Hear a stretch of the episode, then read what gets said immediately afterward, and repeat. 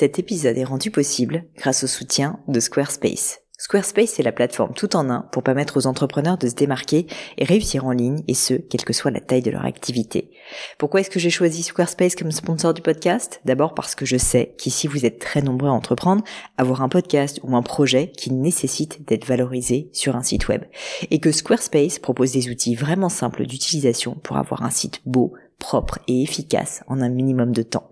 Quelques exemples de fonctionnalités, des templates de sites web personnalisables et adaptatifs pour créer des sites beaux et design en un temps record, l'outil email, le nerf de la guerre pour développer votre activité et communiquer avec vos clients, ou encore leur outil SEO intégré pour émerger sur Google sans être un produit métier.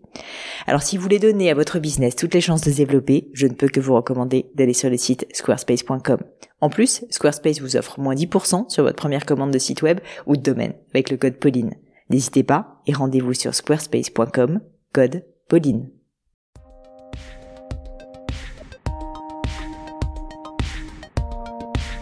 Amis de littérature, bonjour et bienvenue dans le Book Club du mois d'août. Alors pour ce mois d'août, j'ai eu envie de vous emmener sur une plage de sable chaud. J'ai eu envie de vous faire saliver à l'idée de déguster des figues de Barbarie gorgées de soleil, vous faire sentir l'odeur de la mer. Et oui, que diable, on est en août ou pas?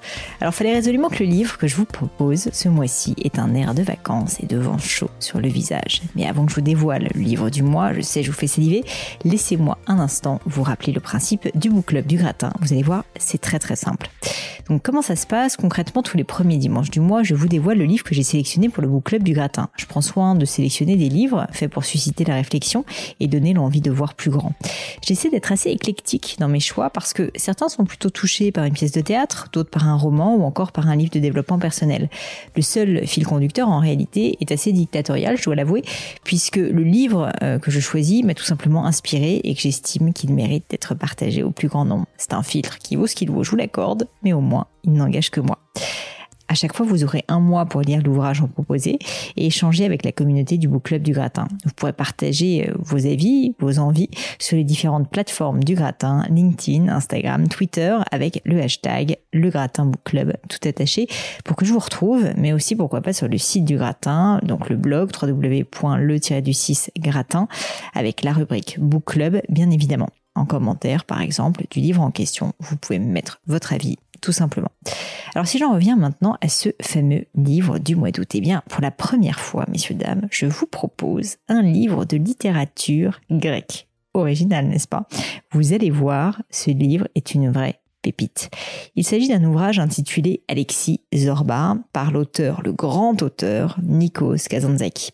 Je me rappelle avoir découvert ce livre quand j'avais à peu près 16 ans, peut-être 14-15 même plutôt, et je m'attendais pas à grand chose à vrai dire. Je pensais qu'il y aurait des chants grecs, de beaux paysages, un peu de folklore, enfin vraiment pas grand chose. C'était une erreur monumentale. Le livre m'a complètement transporté.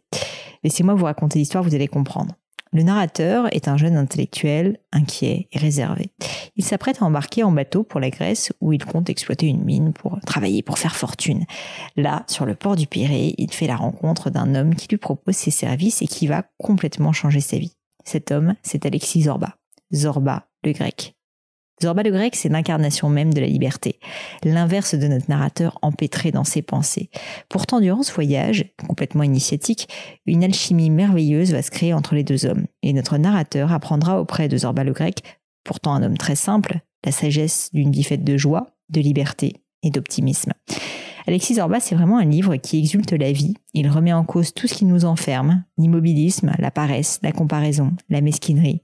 Zorba le grec, c'est un homme simple, alors, ne vous attendez pas à un traité de philosophie. Au contraire, vous allez voir, le livre est très facile à lire. Il nous fait redécouvrir la beauté du monde qui nous entoure, chérir l'instant présent et vivre chaque instant comme si c'était le dernier. Une bonne alternative, je trouve, à nos cerveaux bien souvent verrouillés par des problèmes soi-disant insolubles. Mais je ne vous en dis pas plus et vous laisse en compagnie de Alexis Zorba.